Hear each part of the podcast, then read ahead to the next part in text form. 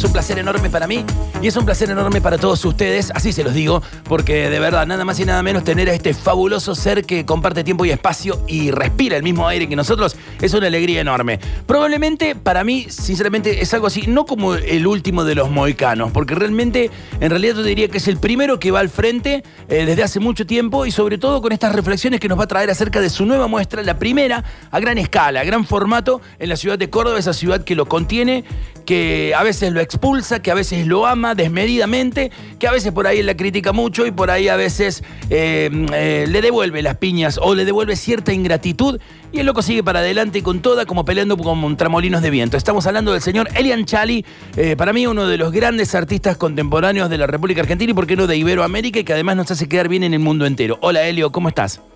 Hola Gordis, muy bien, ¿y vos? Bien, feliz de tenerte acá nuevamente y sobre todo eh, repitiendo la cábala de que ante la inminencia de algo siempre está Elian acá con nosotros. Así que bueno, mañana se viene la gran. Vos sabés que pensaba que de los mohicanos quiero ser eh, la lanza prendida a fuego. El Tomahawk. El Tomahawk prendido fuego. Total. Y lo sos de una u otra manera. Elian, eh, eh, bueno, ¿cómo te sentís al respecto de, de esta, de tu primera gran muestra en Córdoba? Bien, eh, digo, no, no, me, no me siento como, como atravesado de una manera distinta a otros proyectos. Digo, la, la- la relevancia o la escala, eh, claro que, que demanda más, ¿no? Que, que tira más. Eh, es un transformador más grande, pero, pero nada, generalmente le pongo la misma cabeza obsesiva a todos los proyectos. Pero bueno, nada, en este caso eh, la parrilla es en Córdoba, así que eh, tiene, tiene esa relevancia, ¿no? ¿Te sentís, eh, digamos, eh, como, como, que, como Tupac, viste? Como decíamos hace un rato fuera de micrófono, All Eyes on Me, que está todo como en voz. De pronto, la gente que te ama, que es inmensa mayoría, algunos detractores que tenés, seguro, como cualquiera de nosotros. Espero. Te pensás que, claro, bueno, también yo sé que eso a vos también te gusta. Yo sé, yo sé que eso también a vos te, te- como te motiva. Y si sos aceptado por todo, algo pasa. Algo pasa, algo malo pasa. Sí. Este, eh, y bueno, pensás así como también la crítica especializada, los colegas, los no tanto. Pensás como que te, te- te da ese, como ese vértigo saber que bueno, que vas a estar expuesto ahí como a pleno. No, la verdad que no me, no me da vértigo porque veo el trabajo y, y siento que tiene goza de autonomía, ¿viste? De hecho, el trabajo me define a mí, que soy una, un- ah, muy vulgar al lado de mi laburo, ¿viste? Entonces, eh, le, le- le pongo la ficha al laburo que va, que va a saber cómo, cómo, cómo defenderse y volverse autónomo de mis palabras vulgares, como te digo. Mm. Eh, así que mucho vértigo no tengo. Eh, obviamente lo, lo que, lo que ha sucedido es que en todo este mes de montaje, que ha sido un mes completo de montaje, una barbaridad, para un montaje es mucho, eh, me he puesto demasiado minucioso e inclusive eh, obsesivo para lograr que la obra tenga ese, ese punto de ajuste eh, claro para que funcione, ¿no? Eso tiene que ver con que, de pronto, bueno, con que pre- precisamente es tu, es tu muestra, eh, es tu primera gran muestra en Córdoba, con todo lo que te precede, con el gran éxito que has tenido alrededor del mundo, eh, con muchas ofertas. Sé que, por- porque lo digo, esto lo digo por- porque somos amigos, amigos, sé que tuviste otros ofrecimientos para hacer una gran muestra y que de por una u otra cosa los desechaste, por problemas de, agenda, por problemas que a lo mejor tal vez al último no te convencía mucho, o, tal vez a lo mejor todavía no estabas como muy preparado o no le encontrabas la vueltita, has desechado otras oportunidades de hacer una, una grande, ¿no? Este, y esa minuciosidad tiene que ver con eso precisamente, o porque... La, la- la oportunidad, eh, por suerte, he tenido, o sea, he tenido la suerte de que me, me lleguen otras oportunidades para, para hacer eh, muestras grandes, pero si no encuentro el motivo, si no encuentro las ganas o, el qué hacer, me parece como injusto ocupar el, ocupar el espacio. Digo, si no lo voy a ocupar como ocupo yo los espacios, creo que no corresponde. Frente a este proyecto tuve también una gran duda, ¿no?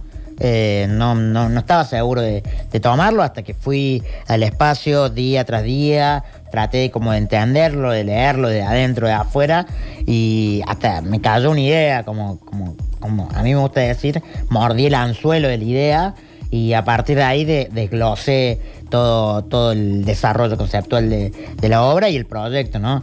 Entonces, más que nada, eh, no, no, no es la circunstancia en sí, sino que eh, yo me conecté con esa idea eh, que está posibilitando esta muestra, ¿no? Un poco, un poco desde esa idea es que llego al, punto obsesivo, ¿no? Bien, después de tanto reflexionar, porque bueno, tu, obra, además de que, bueno, la, has presentado alrededor del mundo, también en distintos lugares de, la República Argentina, pero tu obra siempre de una u otra manera tiene un eje conceptual o una reflexión acerca de Córdoba. Al, hacer esta como la, tu primera grande acá en Córdoba, ¿no le encontrabas la vuelta? ¿Estabas esperando el momento justo que la ciudad te diera eso?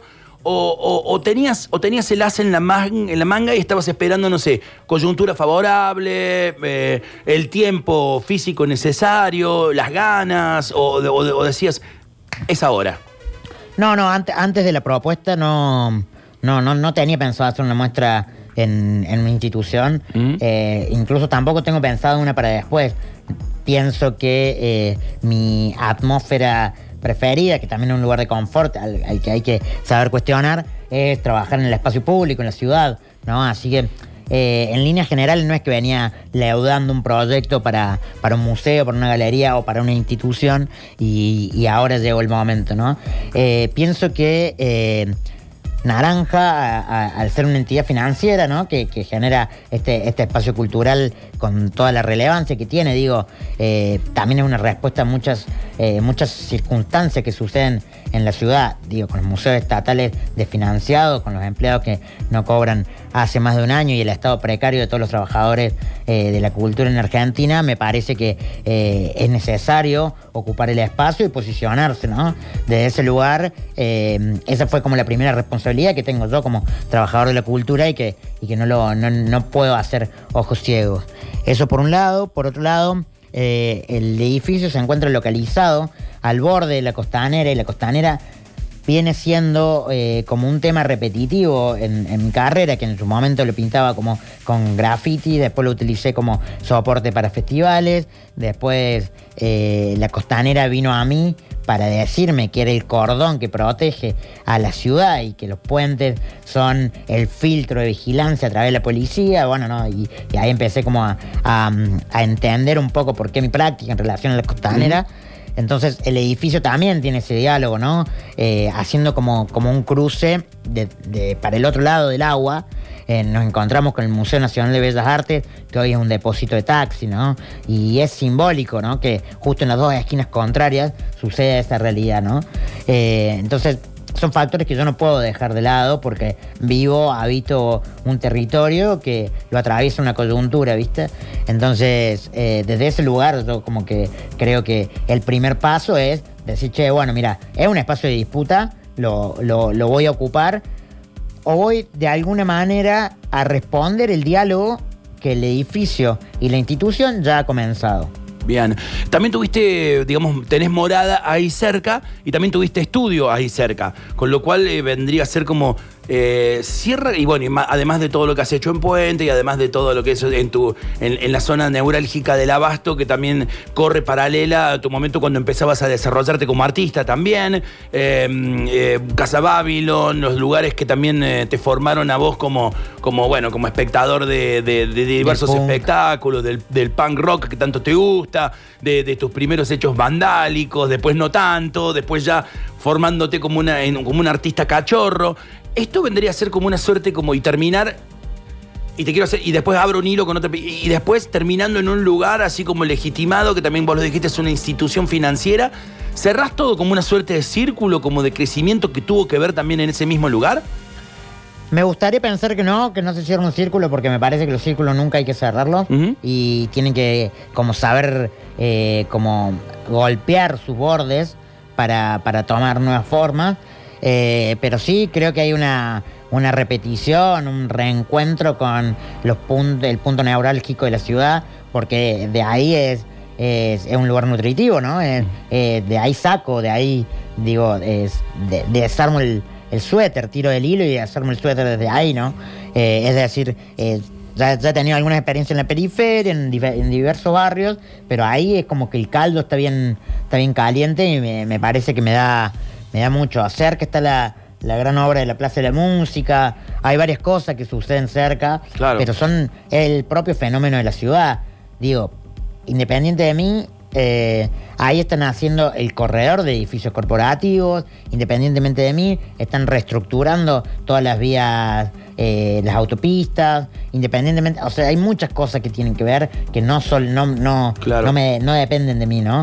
Y, y yo decido como tomarlas, ¿no? Porque es, es de lo que se basa mi trabajo. En, en menos de, en menos de tres meses va a quedar eh, inaugurado un puente a metros de tu muestra y va a quedar del otro lado, va a quedar como una suerte de un pequeño parque educativo que va a tener lugar mm, más cerca ¿Dónde? del- el, eh, bueno, en el edificio de donde iba a ser el Consejo Deliberante. Ah, Ahí viste mirá. que han hecho como una ampliación y Sí. todo, va a haber como una suerte como de parque o algo así que está, viste, para eso estuvo cortada la costanera, Ah, que es so- solamente un pedazo, van a, van a poner así como una suerte como de parque, que queda ahí, no sé para qué. Eh, pero bueno, también, eh, lo que, lo que, para cerrar lo que quería decir, el, el anexo a esta pregunta, ¿te generó algún tipo de ruido anticuerpo? Porque para mí, eh, y eh, con esto no te estoy cargando ninguna mochila ni ninguna presión, pero sos para mí uno de los rebeldes, rebeldes de verdura, rebeldes de que desde, no solamente desde el discurso, sino también como desde la acción, vas al frente contra todo esto y sos el único que, por ejemplo, tenés los cojones para decir eh, los edificios corporativos y todo eso, que mucha gente utiliza un eufemismo para nombrarlo, ¿no? Claro. ¿Te generó algún ruido de hacer una muestra con una entidad financiera que de una u otra manera tiene que ver con eso y también tiene que ver con una con una suerte como de, viste, está muy, muy en, este, en esta cuestión de, lo- de los intereses usurarios, la gente que está empobrecida, que no puede pagar la tarjeta, que todo, cosas que vos, de, de las cuales haces un análisis bastante rudo y, y- y bastante, digamos, eh, como que, que no tenés pelos en la lengua de decirlo, y de pronto te, ¿Te genera algún, algún ruido? ¿Lo pensaste? ¿Lo analizaste? ¿O realmente no te calentó? Digamos, vos, vos sos vos y vas surfeando, la- digamos, eh, la- vas, vas surfeando las circunstancias. No, no me parece menor. Es, es un asunto que, que súper atraviesa, ¿no? Eh, no solamente mi proyecto, sino el espacio cultural que, que están generando, ¿no? Por un lado, eh, empezar diciendo que yo no soy de la línea en la que piensa que las cosas se cambian desde adentro, como si fuera la manzana podría que cambie el ca que, que, el cajón, porque acá la voy a citar a Angela Davis, eh, en la que ella, ella dice una frase que es eh, no se puede desmantelar la casa del amo con las herramientas del amo, ¿no? Pero lo que yo sí creo es que tengo que ocupar ese espacio y disputar eh, formas dignas de trabajo, eh, disputar presupuesto para cultura, disputar quién ocupa ese lugar, ¿no? Y eso, para mí, digo, la corrección política no, no, no, me, no me, ni siquiera me hace una cosquilla en el talón, porque yo estoy dispuesto a prenderme fuego por mi trabajo, ¿no? Ya lo he hecho, ya me sacrifico, me he roto partes del cuerpo por eso, ¿no? Entonces, en ese sentido, no me dejo correr por la corrección política, pero sí eh, exijo que esté alerta mi ética para no eh, cometer, eh, cometer el, el- el oprobio o el error de lavarle el baño al enemigo, ¿no? Claro, te, te- te- digamos, es- esas alertas que decís vos que tenés prendidas, eh, sobre todo las tenés, eh, digamos, eh, le, le prestas mucha atención a la gente que, por ejemplo, te avala por izquierda y te niega por derecha. No, no, yo no, no puedo, no puedo, primero no puedo contentar a, a todo el mundo porque no soy nadie para eso. Eh, segundo, yo no pienso que esté haciendo la revolución porque ya, la verdad que estoy totalmente descreído de la revolución. No, no, no, no, no me considero ni, un- ni una persona revolucionaria, ni considero que la revolución sea una posibilidad. Incluso me parece eh, injusto eh, demandarle eso al arte, ¿no? El arte puede ser un motor, puede ser la punta de flecha, puede ser eh, un dispositivo para que nos encontremos, para que nos colectivicemos, para que discutamos, para que problematicemos, pero sin duda el arte no, no va a ser la revolución por sí solo, ¿no? Entonces yo parto de la idea de que, de que la revolución es una cosa colectiva, entonces lo que yo hago al, ocupar ese espacio es un gesto, que el que venga después tendrá la tarea de continuarlo, como cada una de las cosas que hago yo. Eh, no, no puedo cargar más mochilas de la, de la propia, ¿no? Eh, asumiendo que, que eso puede llegar a derramar eh, cosas positivas o cosas negativas, pero la, la- la- la mirada del dedo señalador, no el de Alberto, porque el de Alberto lo banco, eh, el dedo señalador me parece una de las cosas más fascistas que hay. Digo, no, no hay algo más vigilante, más del lado de la policía, que decirle al otro qué debe hacer, ¿no? Entonces, si le estás demandando coherencia, ¿de qué coherencia me hablas? ¿No? Eh, para mí no, no, no se puede pretender que el otro haga lo que uno dice, ¿no? Cada uno. ¿Viste, ¿viste el hecho, ¿Viste el hecho, el hecho o la, frase o el lugar común que dice le entrego mi cuerpo a la ciencia? Y en este caso haber entregado de tu cuerpo, porque recién haces alusión vos a eso, ¿no? Haber entregado tu cuerpo al arte. De hecho, porque has estado jodido físicamente por el arte, por las giras, por. Eh, insisto, o sea, cuento, eh, comento esta infidencia porque sos mi amigo y lo puedo contar y tampoco está bueno porque vos no lo decís y también está bueno que la gente lo sepa de que realmente has entregado tu cuerpo al arte, digamos, porque has hecho giras que te han puesto de una cantidad de vuelos demenciales en un montón de ciudades demenciales, en una cantidad de días demenciales y, bueno, y has hecho todo eso porque el fuego que te, el fuego que te condena y el fuego que te lleva para adelante eh, te hacía marcar que tenías que estar en esta ciudad cuatro días después en otra, pero pintando y haciendo cosas, no boludeando, no, no en una gira de arte. Y de pronto, bueno, que haber tenido consecuencias físicas en eso, eh, que sobrellevaste una lesión, después una operación. Estuviste en Rusia con la cadera, permíteme, ¿no? Con la cadera. Estuviste, estuviste en Rusia con la cadera colgando, y esto, no, y esto la mayor, la mayor cantidad de gente, es algo, una cosa que a mí me, me, me lleva hasta, me conmueve hasta las lágrimas, ¿no? Pero de hecho, cuando pasa, cuando lo miras así en, en espejo retrovisor, ¿te parece como que, oh, Juliado, ¿hiciste demasiado o, no te importaba nada o lo volverías a hacer así fueras músico, pintor, ingeniero, arquitecto, lo que fuera? Yo creo que eh, ante esto considero que eh, al igual que vos y al igual que todas las personas, es casi una certeza que tengo, soy una víctima de la productividad del capitalismo, ¿no? Es decir, el modo industrial en el cual eh, yo hago arte es parte de un sistema de control, ¿no? en la que muchas veces el cuerpo es el resorte que aguanta todo eso. Eso por un lado. Por otro lado, eh, yo vine al mundo para encontrarme con otras personas. Eh, yo vengo acá a hacer eso, ¿viste? Eh, no, no, hay una pasión escrita en la pintura, sino en la posibilidad del encuentro. Digo, lo que, lo que el arte me ha dado a mí no, no, no solamente me, me, enseñó a, a, constituye mi sujeto político, ¿viste? Entonces, eh, mi práctica está, está, relacionada con la exposición, me, expongo, digo, hay, hay como cierta característica performativa, eh, me ha hecho entenderme como, como, persona, entender mi diversidad corporal y así también eh, adherir al colectivo de discapacidad, ¿no? Que me parece que no, no, no es menor. y sin duda todas esas reflexiones han sido gracias a estar en la carnicería que son las ciudades, ¿no? Entonces, todas esas miradas que van tallándote, todos esos ladrillos que vas eh, juntando en la, en la espalda, eh, se puede construir, se puede romper una ventana o simplemente se pueden abandonar abajo de la lluvia, ¿no? Eh, así que sin duda lo haría de vuelta. ¿Por qué las ciudades?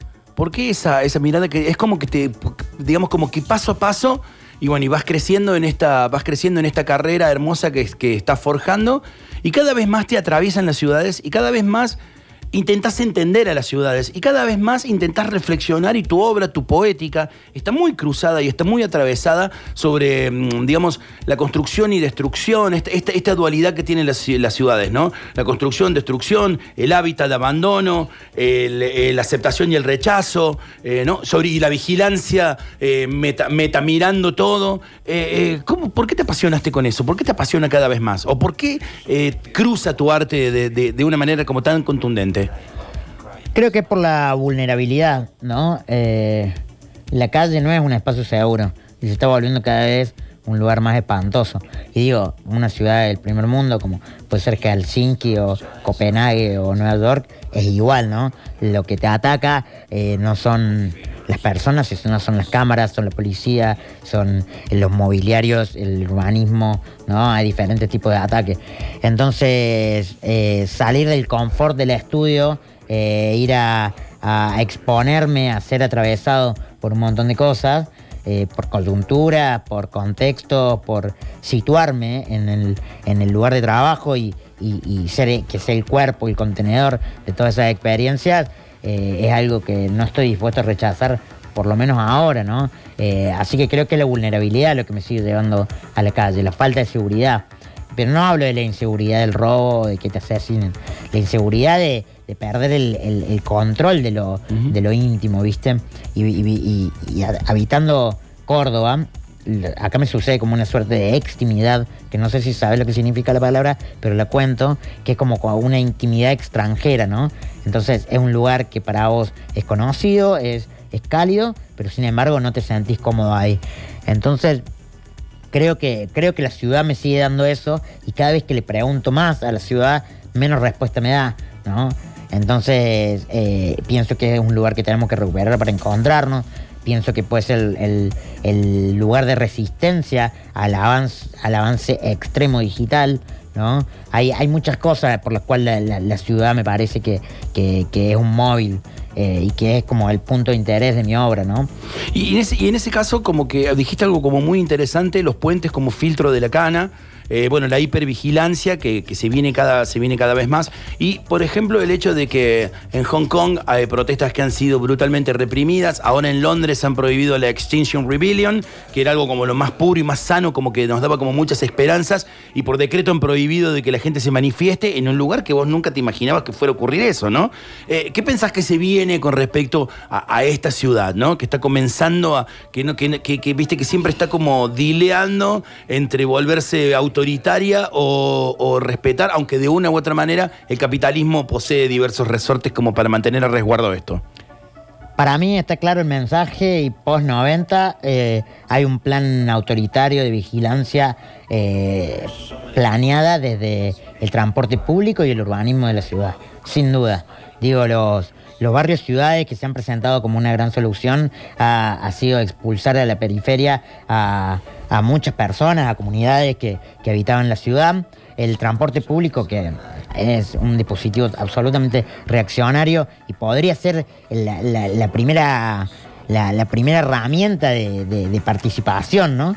Eh, no llega a los barrios, eh, nada, pienso, yo, yo, tengo mi postura, y Córdoba me parece un asco en ese sentido, ¿no? Está controlada por, por las empresas constructoras, que digo que financian el Estado y ese, y ese, y esa relación circular que tienen, que, que bueno, no hay, no hay posibilidad de que nosotros podamos zafar si tenemos eh, de un sueldo básico se destina 35% a seguridad, digo, entre barrio privado, seguridad privada, medicina privada, todo lo privatizado, es como que tiene un, un, un hedor a neoliberalismo terrible.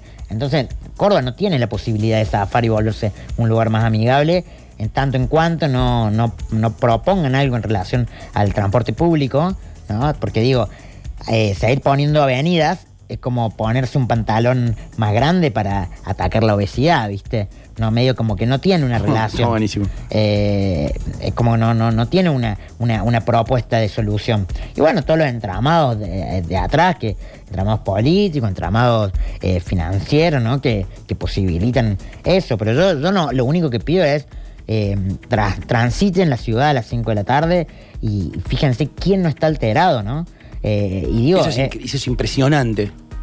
Es increíble, no hay, no hay día en que la ciudad no se atasque y no hay día que no rebalse caca. Digo, no hay, no hay, no hay, no hay nada en Córdoba que pareciera que esté bien que no sean las luces de LED. ¿no? Entonces, eh, si, vos tenés una ciudad que cada vez más disfuncional, no depende de un gobierno. Hay una, hay una voluntad política para que se vuelva un dispositivo de control que es mucho más viejo de lo que nosotros podemos llegar a pergeñar. Entonces, en algunos lugares, como Hong Kong, están preocupados por los datos biométricos, por la, por la recabación de datos a través de huellas digitales a distancia y demás. Y acá ni siquiera le hace falta cámara de vigilancia porque tenés a todos los perros de la policía y tenés al, al, al Estado que, que, hace una ciudad que es un laberinto. Exactamente. Y te, y te, ponen como circunvalaciones y te ponen como puentes que llevan, sinceramente, que circulen únicamente otros y otras personas quedan como atrapadas en barrios, ¿no? ¿Y qué te parece con los barrios, con los countries, con los barrios cerrados? Vamos, la gente eh, se encierra para ser libre. Exacto. Y, ya lo que, lo que me preocupa siempre es que ya hay generaciones que no conocen el centro y que no conocen otros barrios. Claro que sí. Ya hay generaciones que nunca han bajado al centro y que, como es una cuestión como libertad endogámica, ¿no? Porque únicamente, eh, o sea, es como de una, una, suerte como de derecho de pares, ¿no? Total, sí. Pero eso no solamente pasa en la, en la clase alta que lo busca, es decir, se autoaísla, sino pasa también en, en los barrios populares que no pueden acceder al centro. ¿Te entendés que llegan hasta el puente y si el pibe tiene gorra o mochila, no pasa el puente? Todos los puentes de Córdoba tienen un, operativo policial.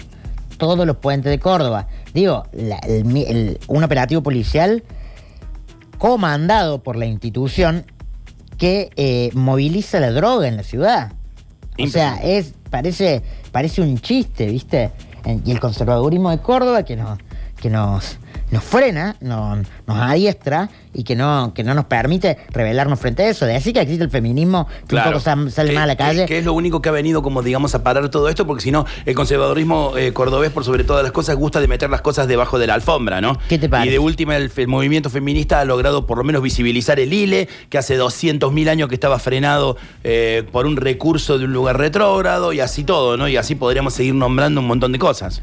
Yo no, no, no no, no me corresponde reivindicar el feminismo, pero mirá cómo ocupan la calle. Claro. Eh, eh, a, eso precisamente iba, porque sos un tipo, sos un tipo que también has reflexionado mucho al, respecto, ¿no? Eh, y sobre todo también le pones los huesos a, marchas y, tu legitimidad, si esto cabe, si, si cabe la expresión, a, la marcha de la gorra, a distintos lugares, y sos también como decir, nos vemos en la calle, ¿no? Una expresión que siempre utilizas es decir, nos vemos en la calle, ¿no? Total. Sí, me parece que, es importante eh, eh, tener conciencia de, la adherencia a, los colectivos, digo, por más que no, no, atraviese uno, porque después vos, vas, por ejemplo, a la, marcha por la salud mental, que este viernes todos recontra invitados, y, hay poca gente, ¿viste? Entonces vos te das cuenta que eh, también opera una agenda en eso, ¿viste? y hay, que, hay, que, hay que tratar como de, desarmar, ¿no? De construir esa agenda.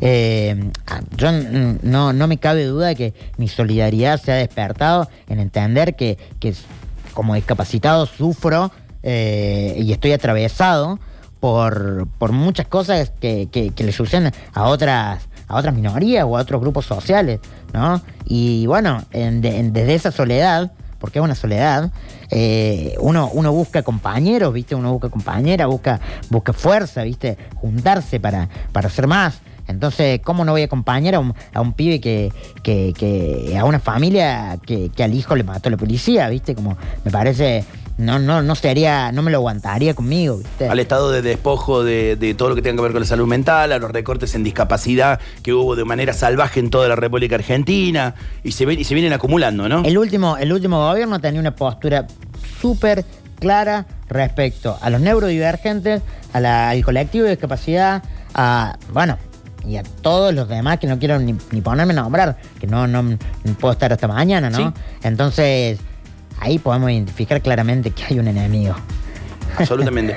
Eh, eh, en, este, en este programa, y vos y yo eh, nombramos por primera vez la gentrificación en una de nuestras tantas charlas. Y bueno, y, tuvimos una charla que, sobre, que sobre todo versó sobre eso, porque creo que los dos estábamos más o menos al tanto y creo que acá se nombró por primera vez eso.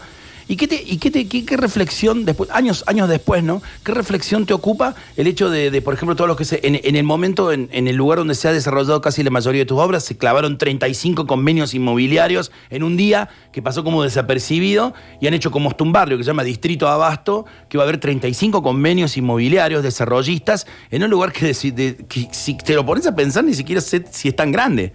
Eh, y esta cuestión de la gentrificación que tiene que ver con utilizar a la gente cool, a los artistas, a los músicos, a todo, para después eh, digamos, poner en, atracción el barrio y después despojarlos cuando suben los, cuando suben los incomes. ¿Qué, qué reflexión te merece? Eh, bueno, está, está buena la introducción, como lo has explicado. A mí me parece injusto eh, acusar a los artistas como socios o colaboradores de la gentrificación, que se hace mucho alrededor del mundo, sobre todo los artistas del muralismo, se los culpa por decorar eh, los espacios que luego son gentrificados. Porque en un país donde la cultura es un ministerio que ya no existe más y los trabajadores eh, de, la cultura están extremadamente precarizados, ¿no? Digo, no solamente los museos, sino de, el, ámbito musical, el teatro, ni a hablar. Eh, correrlo al artista sobre su oportunidad laboral sin saber cuál es la realidad de esa persona. Digo, exigir coherencia de ese lugar me parece muy vigilante. Entonces, yo saco la, responsabilidad de los artistas, incluso yo no me responsabilizo por la gentrificación, porque es algo que no se puede controlar. Digo, es Estado y, y mercado inmobiliario asociados. Es imposible, es algo imposible de controlar, no tiene, no tiene freno. ¿No? Eh, eh, cambiemos, lo ha intentado hacer en la boca y ha resistido, por más que le metan puente, le metan museo, le metan huevadas, qué sé yo, y ha, resistido el barrio, no se puede cambiar, ¿no? En, Córdoba es muchísimo más frágil porque van desde, otros lugares. La gentrificación, el primer hecho de gentrificación para mí es a través de los barrios ciudades, ¿no? Pero también lo podemos ver en barrios que eran barrios clásicos como Nueva Córdoba o Güemes que están eh, atestados de varios eh, desecho industrial, ¿no? Eh, que yo rechazo abiertamente. entonces, echarle la culpa al artista me parece un poco injusto. Sí. Y hay que entender que es algo que no se puede frenar. Lo que uno puede hacer o lo que yo intento hacer es tratar de, que, de no consumirlo de manera liviana, ¿no? Y, por lo menos saber que uno tiene que ser consciente de eso, ¿no? Hay mucha, muchas experiencias de, gentrificación, digo, toda la, reactivación que están haciendo la costanera, que ha sido eternamente relegada, y quieren hacer como esa, nueva, esa cosa nueva de Puerto Madero en, en la costanera, es una forma de gentrificación también. Y después todas las ciudades cuando van creciendo, los centros se van transformando en bancos. Y es así, ¿no? Centro bancario, centro, bancario, Y es el mundo financiero comiéndose todo. Y sobre todo esta puerto maderificación que encima va para el lado que no tendría que ir, porque en realidad todos los desarrollistas copados dicen que tienen que ir para el otro lado, ¿no? Y hay que ver cuando lleguen a Maldonado. ¿No? hay que ver qué pasa cuando lleguen a Maldonado. Eh, pero bueno, como respuesta a eso tenés eh, una, instancia de resistencia que fueron los saqueos, que lamentablemente eh, la, policía ha, sido eh, los posibilitadores del saqueo. pero bueno, ahí, te das cuenta que en la periferia se está armando otro sistema, ¿no? Entonces, bueno, nada, son, son los conflictos propios que van sucediendo en la ciudad.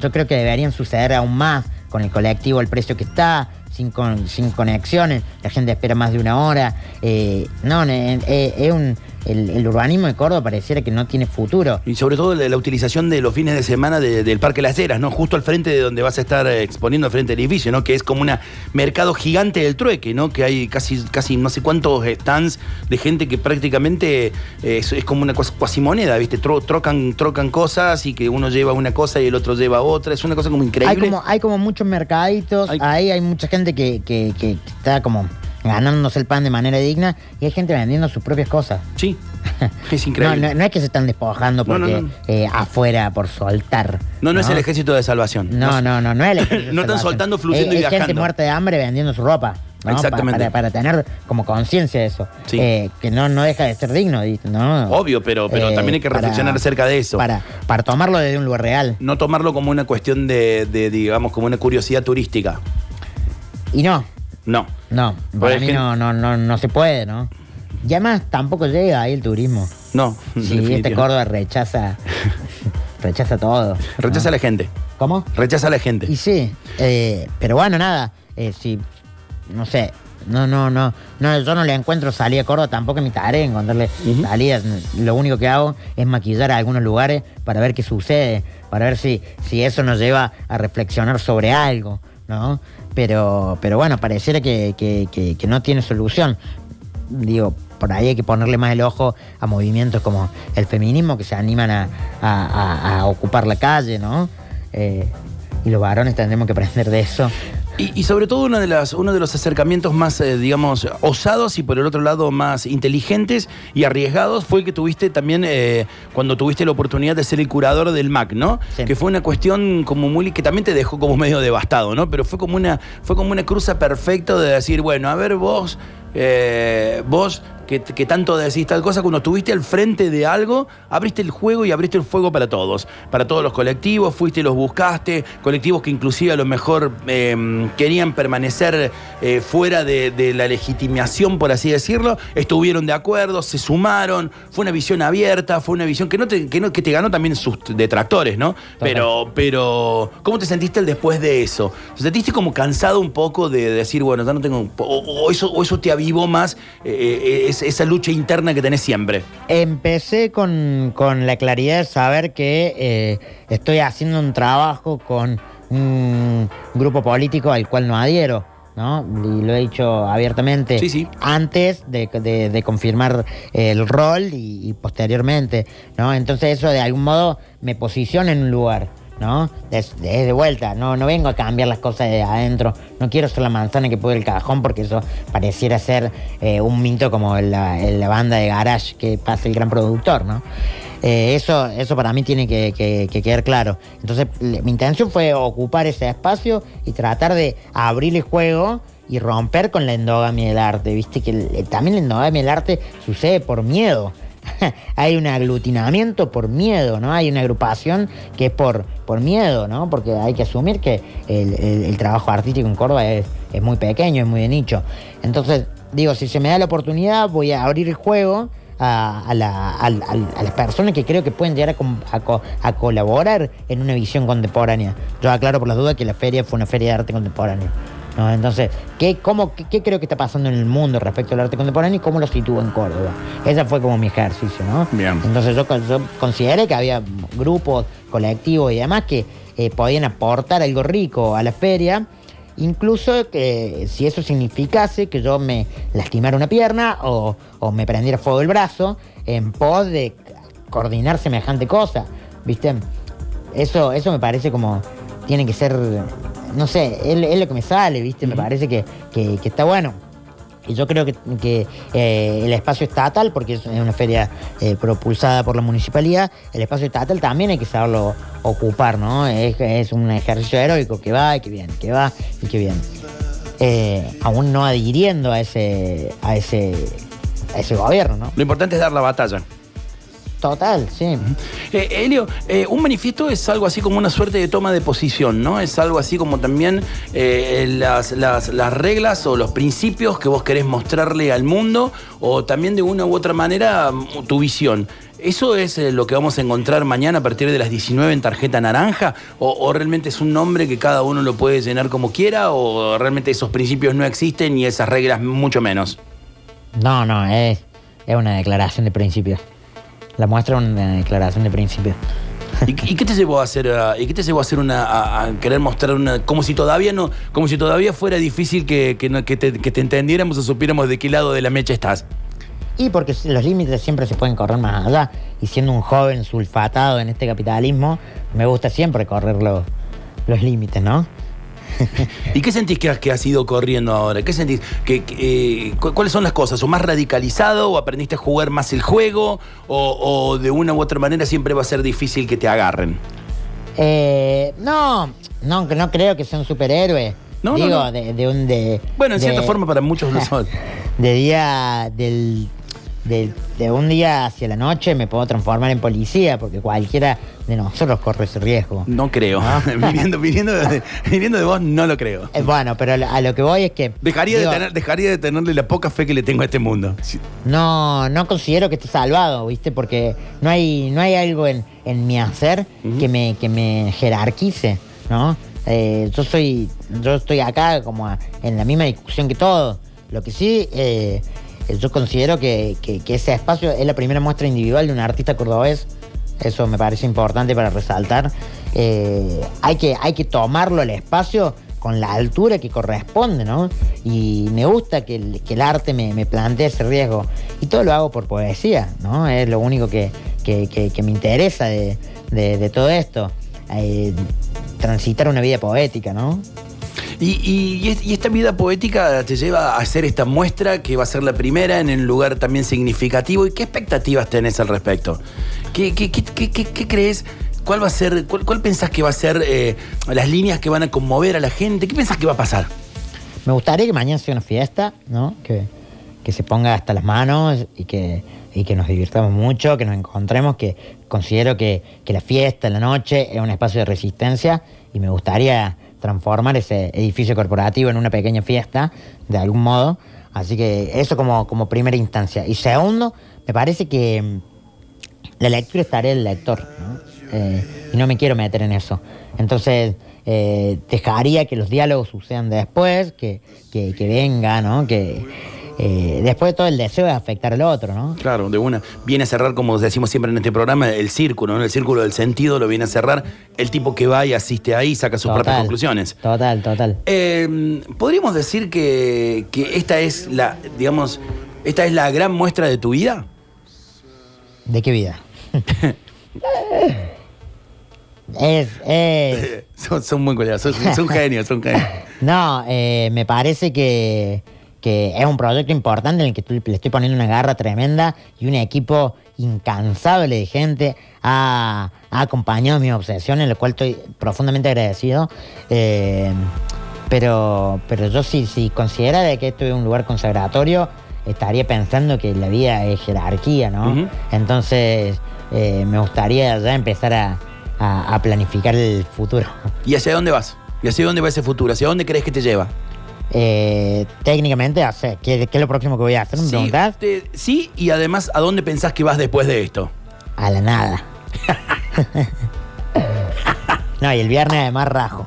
El viernes te vas de. vas eh, tenés, tenés compromisos en distintos lugares del mundo. El viernes me voy a Taiwán. A Taiwán. Sí. Wow. ¿Y cómo, cómo, cómo, cómo, cómo haces para dilear esas, es- todas esas sensaciones, ¿no? De estar en. en- Bueno, eso, por ejemplo, ese vértigo de terminar, de terminar la muestra, que no vas a, no vas a terminar de tirar, ti- pasarte un día en la cama, que el otro día ya tenés que estar con, eh, con visados, papeles, eh, valijas, eh, y de pronto. Taiwán y así te llevarán un par de compromisos que seguro tenés hasta fin de año y después volvés. ¿Cómo, cómo dileas todo eso? ¿Cómo dileas toda esa cuestión de que y a veces te has levantado un día, te has despertado un día en un lugar y te has dormido en otro? ¿Cómo llevas todo eso?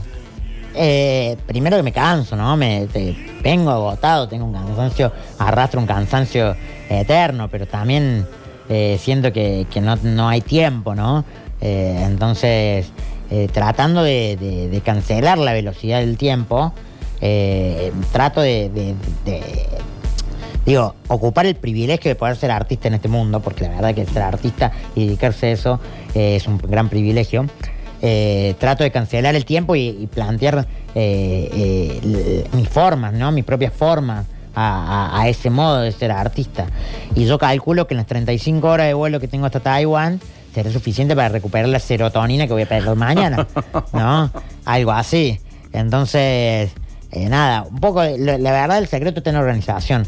Yo, mm, si me logro organizar con el tiempo anticipado, digo, eh, que lo calculo aproximadamente en un año, ¿viste? Yo ah, con un año de anticipación voy organizando, siempre me voy moviendo en ese bloque. La organización me, me relaja, ¿viste? Porque de algún modo es como, es como la tranquilidad de que, de que las cosas van a ir sucediendo. Pero en el medio se me rompe el cuerpo, entro en depresión, me cago en llanto, me cago de risa también, ¿no? Eh, eh, es, eh, me- mm, la vida me afecta, ¿no? Porque Obvio. voy y, y- y- y- y los lugares me afectan, ¿no? Y, y también tengo ganas de estar tomando mate en mi vieja. ¿Qué pensás, eh, qué- por qué pensás en realidad de, qué es esto, no? De que vayas que también a, lugares tan disímiles como Córdoba, Taiwán, después vas a República Checa, después vas a Polonia, terminás de nuevo en New York. ¿Qué, qué- qué pensás que es lo universal que te ve todo el mundo? Que, te acepta y que que- te quiere. ¿Qué, crees que sacan de vos? ¿Qué, qué ven de vos que sos tan exitoso en el mundo, digamos? ¿Cuál es el mínimo común denominador que decís, che, loco? O, o no, lo- o no lo pensás, sos inconsciente de eso. tengo- lo tengo clarísimo que esto es la globalización. es la globalización a la, a la cual rechazo, ¿no? Porque la globalización como modo de, de, de asesinato del folclore de la localidad eh, lo considero un, un problema, pero no se puede escapar de la globalización. Es como dice Sisek. eh, me, me resulta más fácil eh, imaginarme el fin del mundo que el fin del capitalismo, ¿no? Y la globalización un poco es eso, la ley global eh, es un poco eso. Entonces, frente a esa realidad aplastante que es la globalización, bueno, voy a tomarla y voy a tratar de, configurar mis propias formas, ¿no?